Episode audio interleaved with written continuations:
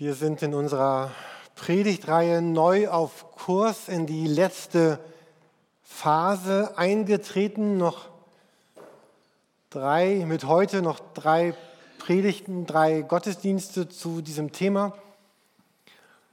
Und unsere Hoffnung oder was ist der Sinn dieser Serie? Der Sinn ist, dass wir neu verstehen, wer Gott ist und neu beginnen zu handeln, unser Leben ganz neu zu gestalten. Und es würde mich interessieren, wenn ihr eine Rückmeldung geben würdet, was ist vielleicht neu geworden, anders geworden, die letzten Wochen im Zuge dieser Predigtserie, wo habt ihr gesagt, oh, dieses vierte, fünfte, sechste, erste Gebot hat mich so gepackt und so bewegt, dass ich mein Leben verändert habe an diesem und diesem Punkt. Müsst ihr nicht jetzt machen, aber ich würde mich freuen, wenn ihr Marc oder mir einfach eine Rückmeldung geben würdet. Und vielleicht könnten wir irgendwie mal darüber sprechen, vielleicht hier im Gottesdienst oder irgendwo anders, was konkret anders geworden ist. Sinn von diesen Predigten ist ja, dass wir, eigentlich von jeder Predigt, aber gerade von diesem besonders, dass wir etwas neu fassen, verstehen und sagen, ja, ich bin überzeugt davon, dass das, dass das gut ist, so zu denken, so zu leben, so zu handeln und dann auch anzufangen, so zu agieren, so zu, so zu entscheiden, Dinge so zu tun, anders und neu zu leben. Vielleicht auch gegen ein Gefühl. Vielleicht sagt ein Gefühl von dir, oh, das kann ich gar nicht und das schaffe ich gar nicht. Aber es ist trotzdem einfach mal zu tun. Und vielleicht kommen ja Gefühle hinterher. Vielleicht sind auch andere gefühlsmäßig sehr angerührt. Ja, das berührt mein Herz, ich tue es umso mehr. Und es ist eigentlich ganz egal, was wir empfinden darüber zunächst einmal sondern dass wir neu beginnen zu handeln und zu tun. So, heute sind wir beim neunten Gebot angekommen. Wir sehen hier vorne einige verschiedene Übersetzungen. Wir haben schon gemerkt in dieser ganzen Predigtreihe, dass mit dem Übersetzen bei so diesen kurzen Geboten ist gar nicht ganz so einfach. Hier einige Übersetzungsvorschläge für das neunte Gebot. Vielleicht kennen viele diesen Luthertext. Du sollst nicht falsch Zeugnis reden wider deinen Nächsten. Oder auch, du sollst kein Zeugnis der Lüge reden gegen deinen Nächsten. Und die nächsten drei Übersetzungen versuchen das ein bisschen umgangssprachlicher oder flüssiger vielleicht zu übersetzen. Du sollst gegen deinen Nächsten nicht als falscher Zeuge aussagen. Du sollst nicht falsch gegen deinen Nächsten aussagen. Oder vielleicht noch allgemeiner, sag nichts Unwahres über deinen Mitmenschen. Das neunte Gebot, das sind nur fünf Worte, wie wir sehen, die hier auf Deutsch übersetzt. Es sind nur fünf Wörter, die diesen Satz bilden. Einmal das Wort nicht, macht ja auch Sinn. Dann ein Wort, was so viel heißt wie sprechen, sagen, reden. Ein Wort, was heißt Zeugnis, Beweis, Aussage falsch und das Wort Nächsten oder Nachbarn. Also so ganz wörtlich in der Reihenfolge, nicht spreche, Aussage falsch, Nächsten. Also sag nichts Unwahres über deinen Mitmenschen. Sag nichts Unwahres über deinen Mitmenschen. Ein paar Worte zum historischen Hintergrund dieses Gebotes.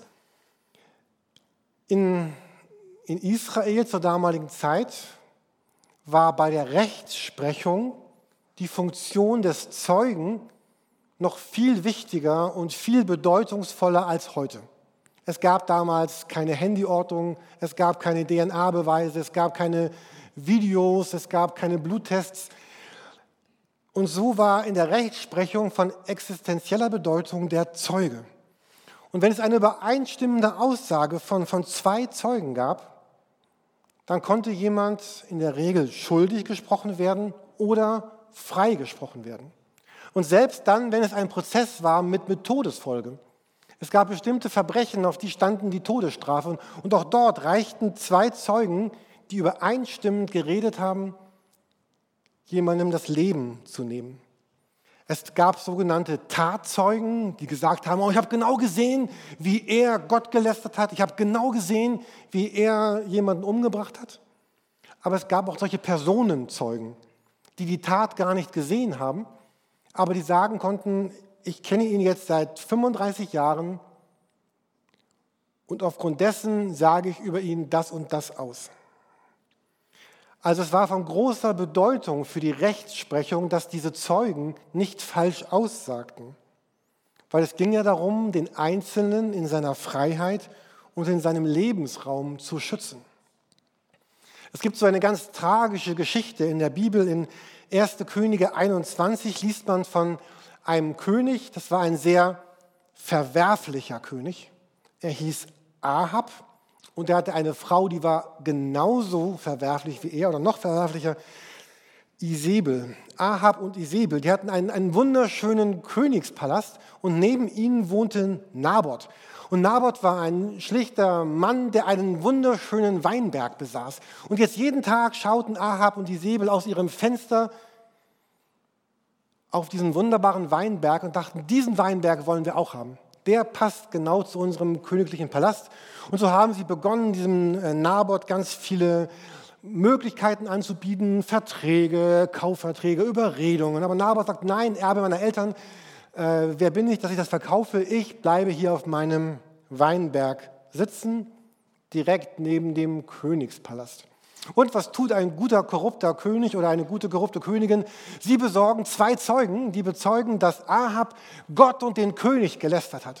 Diese beiden Zeugen kommen nach vorne und sagen, ja, ich bekenne, Naboth ist ein ruchloser Mensch. Ein anderer, ja, habe ich auch gehört, habe ich auch gesehen.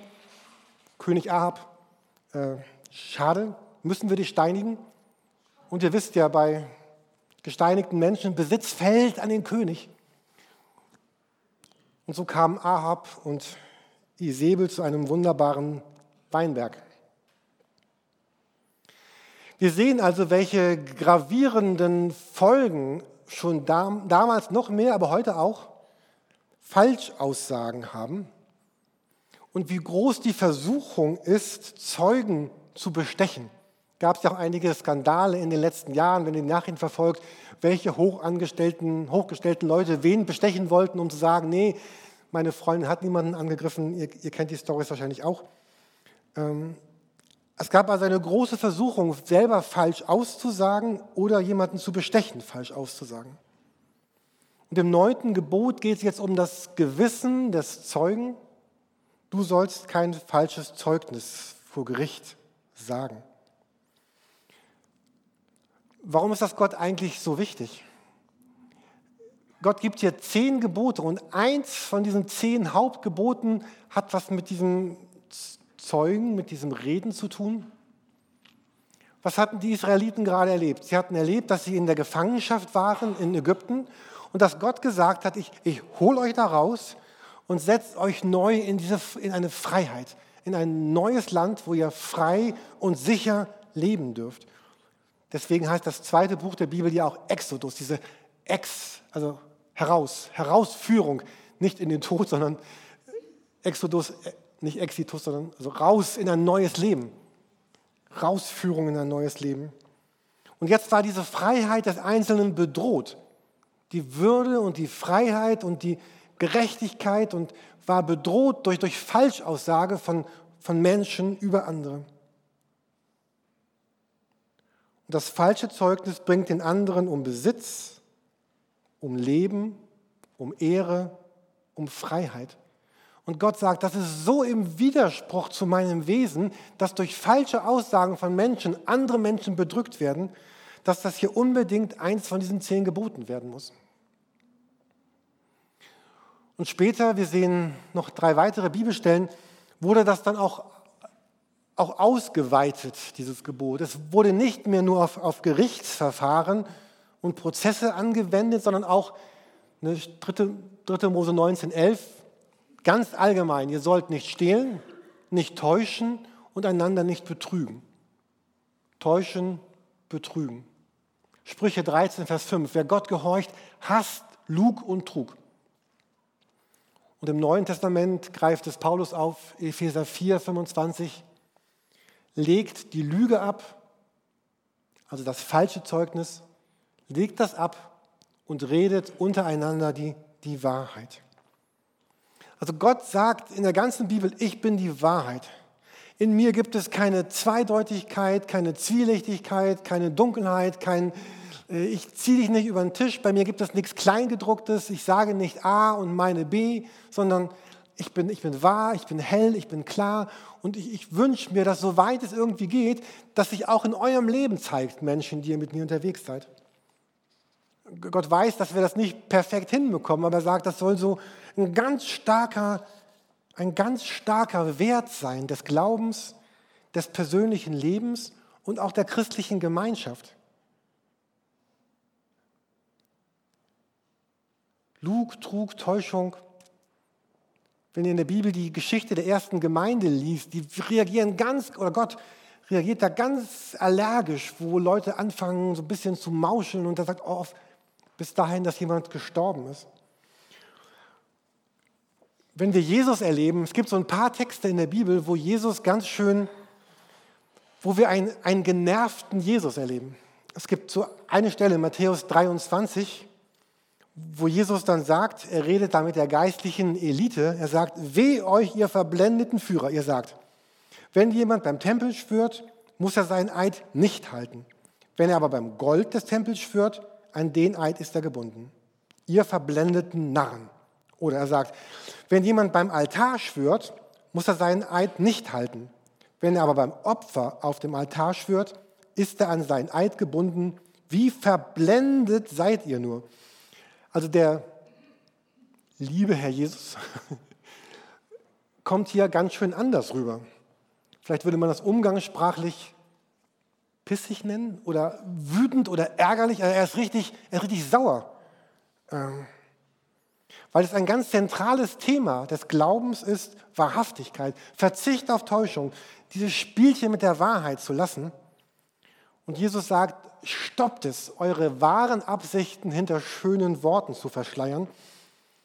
Und wenn ihr noch mehr ärgerlichen Jesus lesen wollt, äh, Matthäus 5, könnt ihr zu Hause mal nachlesen. Und Vers 37 beendet er dann diesen Absatz mit, sagt doch einfach Ja oder Nein. Jedes andere Wort ist vom Bösen. Lasst eure Spielchen. Kennt ihr das? Früher haben wir das so gemacht. Ne? So mit dem, und egal was du dann sagst, pff, egal. Kreuzt nicht deine Finger hinterm Rücken und finde keine Ausflüchte, sei kein Verdreher des Wortes. Sag doch einfach Ja, wenn es Ja ist und Nein, wenn es Nein ist. Und vielleicht fragen sich einige gerade, warum ist es eigentlich so schlimm? Also die eine oder andere Unwahrheit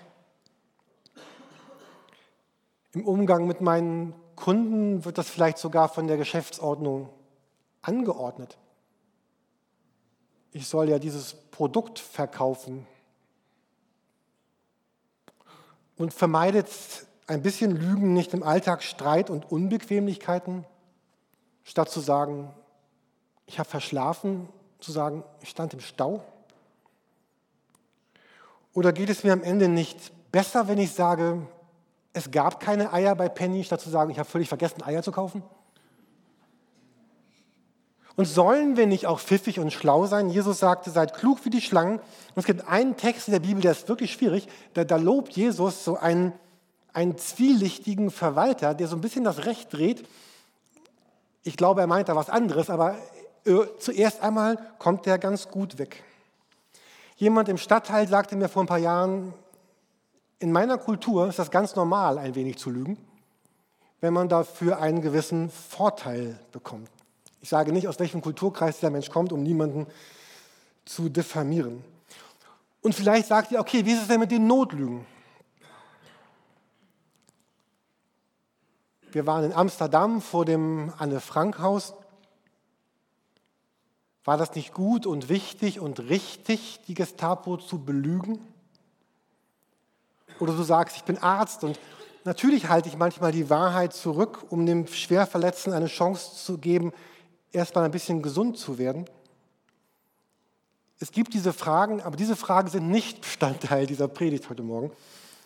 Und ich behaupte mal, dass 99 Prozent unserer, die wir hier leben, unserer Notlügen keine Notlügen im Sinne dieser ethischen Abwägung sind, sondern Lügen aus Bequemlichkeit, aus Angst vor Konflikten oder um mein Gesicht zu wahren. Und hinter all dem steckt doch das, wer von uns will in einer Welt leben, wo man nichts und niemandem mehr trauen kann, wo alles unter dem Verdacht der, der Lüge und der Unwahrhaftigkeit geschieht. Lüge zernagt, zernagt, untergräbt und vernichtet Vertrauen. Und Unaufrichtigkeiten zerfressen unsere Beziehungen. Und deswegen haben diese Christen dieses neunte Gebot immer sehr weit definiert. Und das war auch genau richtig so. Um noch einmal Luther zu zitieren in seinem Katechismus, wir sehen einen Text von Luther hier vorne zum neunten Gebot. Er hat geschrieben, du sollst nicht falsch Zeugnis reden wider deinen Nächsten. Was ist das?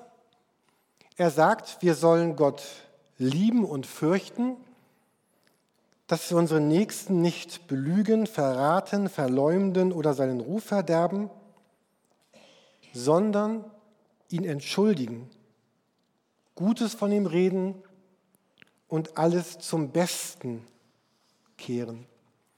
Wir haben das schon gemerkt bei den anderen Geboten, dass es eigentlich immer um zwei Richtungen geht. Es geht darum, etwas, etwas Bestimmtes nicht zu tun also in dem Fall jetzt hier nicht zu täuschen. Aber es geht immer auch darum, etwas, etwas Neues zu tun dafür, etwas stattdessen zu tun. Und hier gibt es einen wunderschönen Text in Philippa 4, Vers 8.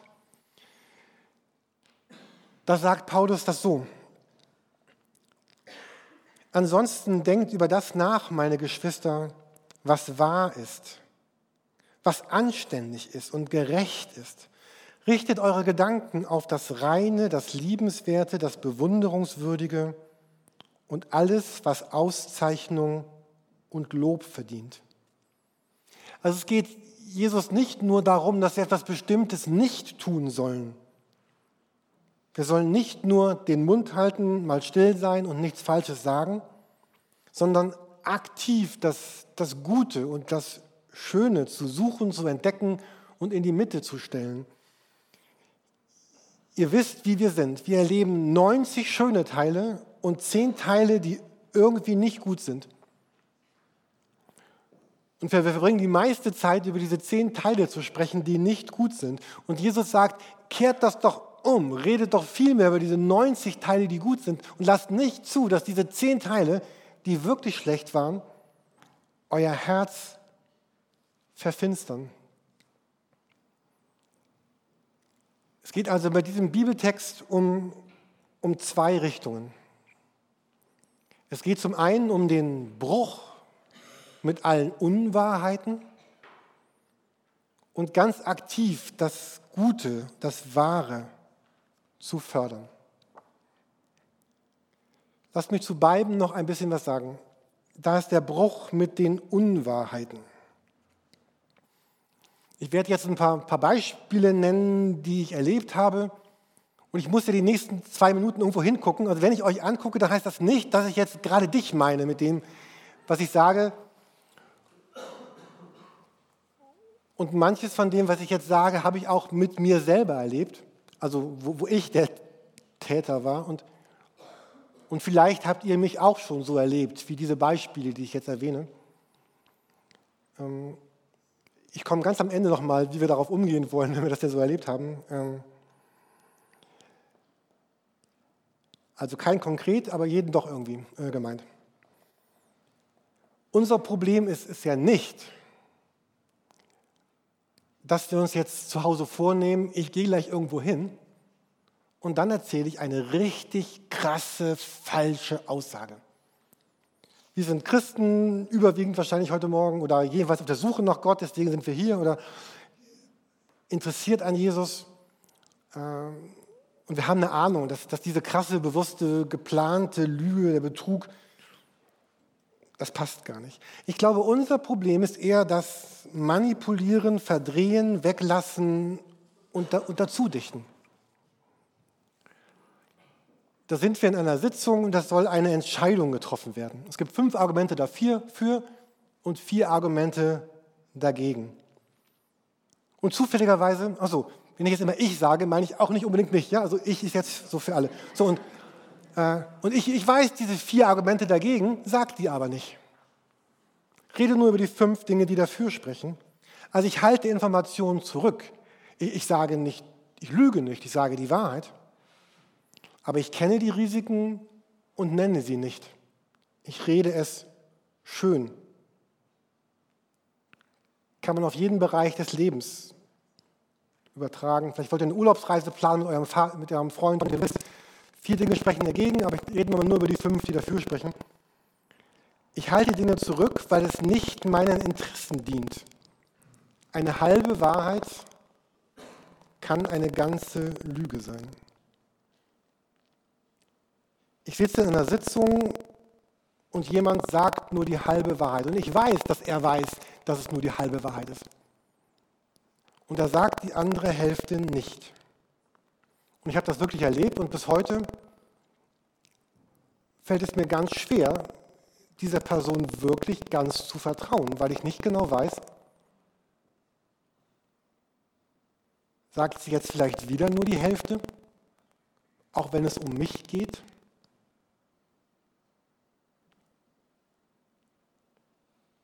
Es geht um Integrität.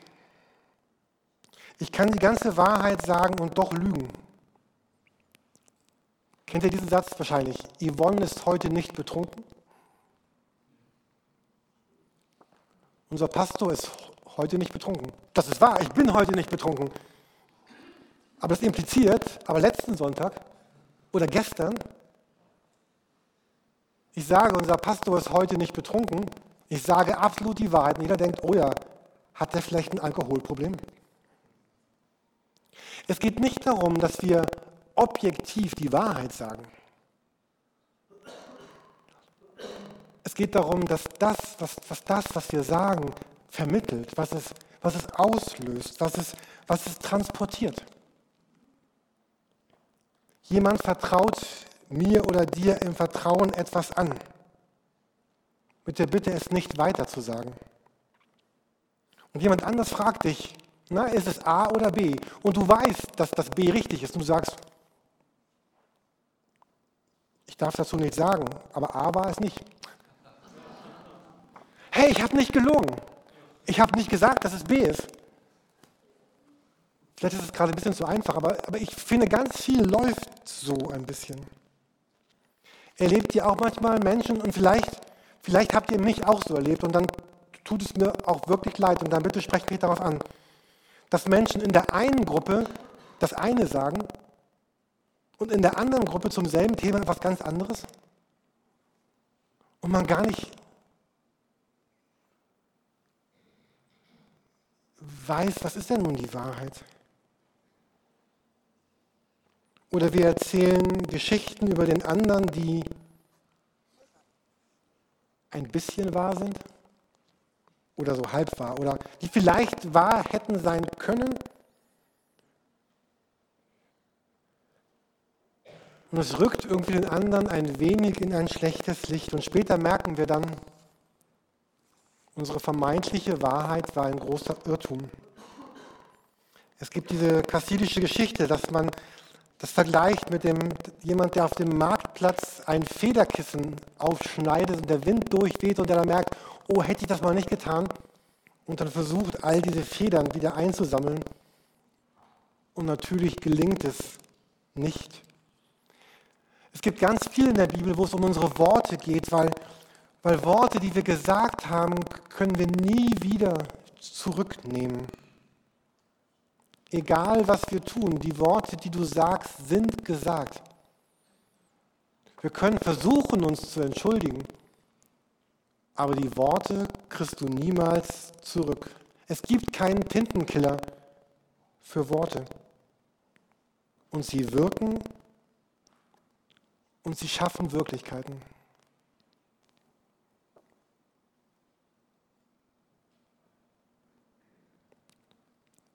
Manche kennen diese Parabel, die, die Sokrates zugeschrieben wird, dass er sagt, wenn du was sagen willst, dann prüfe das mit diesen drei Sieben. Also erstens ist das, was du sagen willst, wahr? Hast du geprüft, dass es wahr ist? Zweitens ist es gut, was du sagst? Und drittens ist es notwendig. Und vielleicht fällt ganz vieles weg, wenn wir uns fragen, ist das, was ich sage, geprüft war? Ist es gut? Und wenn es nicht gut ist, ist es notwendig. Ähm ich hatte letzte Woche so eine, so eine Begebenheit, wo wir über jemand anders geredet haben und ich kannte so eine richtig coole Story über den anderen. Und ich musste richtig kämpfen. Also die Story war wahr, sie war aber nicht gut und sie war nicht notwendig. So, äh, und ich musste richtig kämpfen mit mir, diese Story nicht zu erzählen, weil sie hätte so schön gepasst, alle hätten gelacht. Und ich, oh, ich, ich habe sie auch nicht erzählt, also, aber kennt ihr diesen Kampf, etwas nicht zu erzählen, was auf der Zunge liegt, was einfach schön passt? Du hast einen großen Lacher, aber am Ende hast du jemandem geschadet. So, mit diesem falschen Zeugnis geht es so in dieser erweiterten Version, wie wir sie hier sehen im Philipperbrief. Es geht hier um, äh, um die Würde des anderen.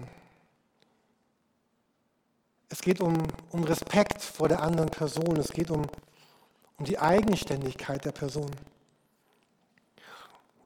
Noch eine ganz kurze Abgrenzung. Es heißt nicht, dass ich, dass ich jedem alles sagen muss, was ich weiß. Es gibt eine Stelle, da heißt es von Jesus, er vertraute sich ihnen nicht an. Also Jesus hat den Leuten um ihn herum nicht alles gesagt, was er wusste.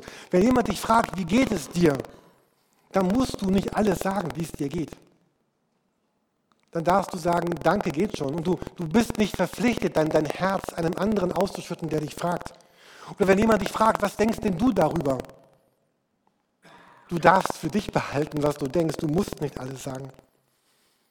Und wenn jemand in die Gruppe fragt, weiß jemand, wo Peter ist, dann musst du nicht sagen, dass du weißt, wo Peter ist. Und du musst auch nicht sagen, dass du weißt, wo Peter ist, aber nicht sagen willst, wo Peter ist. Wir ahnen vielleicht ein bisschen diesen Unterschied. Es gibt, es gibt kein Informationsrecht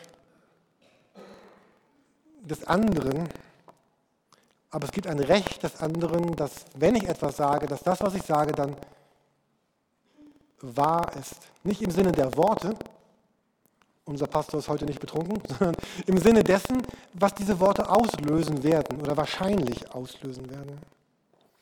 Und wenn Tante Clara dich besucht und dir wieder einmal etwas schenkt, was du überhaupt gar nicht gebrauchen kannst, dann musst du nicht sagen, das ist ein Schrottgeschenk, Tante Clara.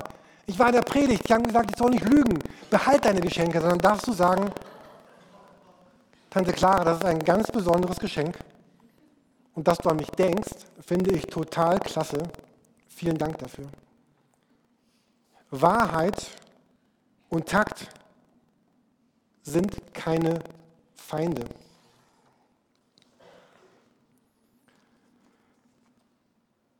Und die wirkliche Herausforderung ist aktiv. Aktiv ein Zeuge zu sein für das Gute. Wir kennen dieses lateinische Wort für Zeuge, es kommt in unserem Wort Testament vor. Testis Testis. Testament, bekräftigt, Bekenntnis, Vermächtnis. Und um ein Zeuge zu sein, ist manchmal noch ein Schritt davor nötig, dass ich sage, Moment, stopp, halt, ich möchte Zeuge sein. Also ne, ich merke, da läuft was schief. Jemand wird diffamiert, wird fertig gemacht, wird ungerecht beschuldigt. Und zu sagen, halt, stopp, ich möchte ein Zeuge sein. Und ich möchte ein Zeugnis ablegen. Wir müssen nicht diese Worte benutzen. Ähm, ich darf als Zeuge auch Einspruch erheben gegen Falschaussagen über andere. Ich darf meine Existenz dafür einsetzen, dass die Würde und die Ehre eines anderen nicht bedroht wird. Zeuge zu sein für das Gute, für das Schöne, für das Vollkommene. Ähm, ich lade euch ein zu einem Selbstversuch für die nächsten beiden Wochen besteht aus drei Teilen. Erstens, zwei Wochen ohne Halbwahrheiten. Alle Halbwahrheiten für sich behalten. Zweitens, keine Storys erzählen. Keine Storys über andere erzählen, die nicht äh, wahr, gut und nötig sind. Und drittens, vielleicht zu versuchen, ich will mal drei, zwei Wochen versuchen, wie kann ich so sein, wie es hier steht? Wie kann ich so ein Zeuge für den anderen sein? Wie kann ich das Gute suchen, das Gute finden, das Gute loben?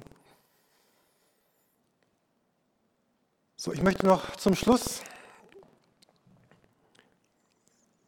etwas sagen, was, was mir wichtig ist, äh, was uns helfen kann, ein ganz neues Klima von, von Wahrheit und Aufrichtigkeit zu finden. Ich habe mich gefragt, was verleitet mich eigentlich dazu, manchmal solche Unwahrheiten oder so Halbwahrheiten von mir zu geben oder etwas zurückzuhalten? Und was würde mir helfen, davon los, das nicht zu tun? Also das eine ist, ich habe manchmal Angst vor den Reaktionen anderer. Kennt ihr das auch? Manche Menschen sind sehr schnell in ihrem Urteilen, in ihrem Verurteilen, in ihrem Werten und Bewerten. Und manchmal, glaube ich, verschönen oder beschönigen wir Dinge, weil wir Angst haben vor den dummen Sprüchen der anderen. Wir haben Angst vor ihren harten, vor ihren barschen Reaktionen, dass sie dann unbarmherzig mit uns umgehen und wir fürchten ein vernichtendes Urteil. Und so lade ich uns ein, äh, langsam und barmherzig und milde zu sein. Und es kann anderen helfen, wahrer, mehr wahr, mehr aufrichtig zu sein. Manchmal haben wir Angst vor Konsequenzen. Wenn ich sage, wie es wirklich war, wird es Konsequenzen haben. Ich bin überzeugt, dass Glaube auch bedeutet, zu unseren Konsequenzen zu stehen. Vielleicht muss ich etwas wieder gut machen. Vielleicht bitte ich nur um Entschuldigung. Und vielleicht werde ich einen bestimmten Job oder eine bestimmte Beförderung nicht bekommen, weil ich mich für die Wahrhaftigkeit entscheide. Vielleicht werde ich sogar einen Freund verlieren. Wahr sein zu wollen, wird uns etwas kosten. Und die Frage ist nur, was ist dir wichtiger? Dein guter Posten, in dem du einen Kunden betrügen musst? Oder ein schlechterer Posten, in dem du wahrhaftig sein kannst? Und ich weiß, dass es nicht so ganz einfach ist. Ich möchte nur mal diesen Gedanken auch in den Raum stellen, ihn mitzubedenken. Ich möchte noch einmal werben für den Gedanken der Beichte, tue ich ja oft hier, einem anderen zu bekennen, einem, einem Pastor, einem Hauskreisleiter, einem Seelsorger oder einem guten Freund zu bekennen, oh, hier ist ganz viel Unwahrhaftigkeit in mein Leben reingekommen. Ich, ich möchte es gerne bekennen, vor dir, vor Gott, um Vergebung bitten und dann darf der andere dir auch die Vergebung zusprechen. Und ein letzter Gedanke. Was hilft mir noch, auf Unwahrheiten zu verzichten? Es hat etwas mit meinem eigenen Wert zu tun. Kennt ihr das nicht auch? Ich möchte vor den anderen ein bisschen besser erscheinen, als ich eigentlich bin, weil ich mir ihren Wert wünsche, dass sie mir Wert geben. Und kann es sein, dass es uns helfen könnte, wenn wir sagen, letztlich finde ich meinen Wert nicht in den Leuten um mich herum, sondern in Gott, der mir Wert gibt.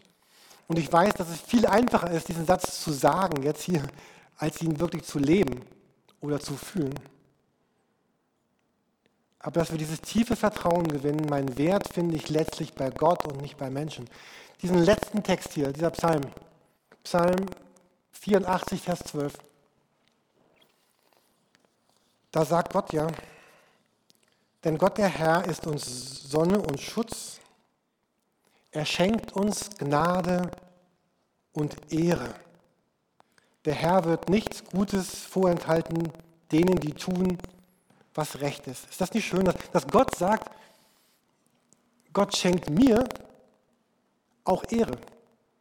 Gott will mich ehren vor ihm, vor der unsichtbaren Welt, vor Menschen. Und da wird nichts Gutes uns vorenthalten, wenn wir denn tun, was recht ist.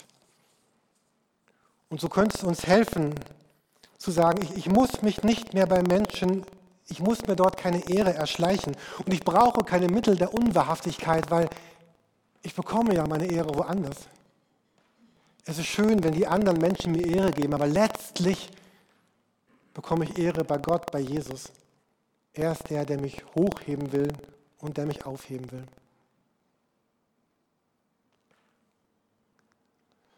Soweit diese Gedanken zum falschen Zeugnis. Ich wünsche uns, dass wir vielleicht neu beginnen nachzudenken und zu sagen, nee Jürgen, das sehe ich aber ganz anders. das ist ja auch der Sinn von Predigt, dass man auch sagen darf, nee, das sehe ich anders, finde ich gar nicht so. Aber dass wir neu zu einem, einem Lebensstil finden, der geprägt ist von Wahrheit und Schönheit und vom Guten. Amen.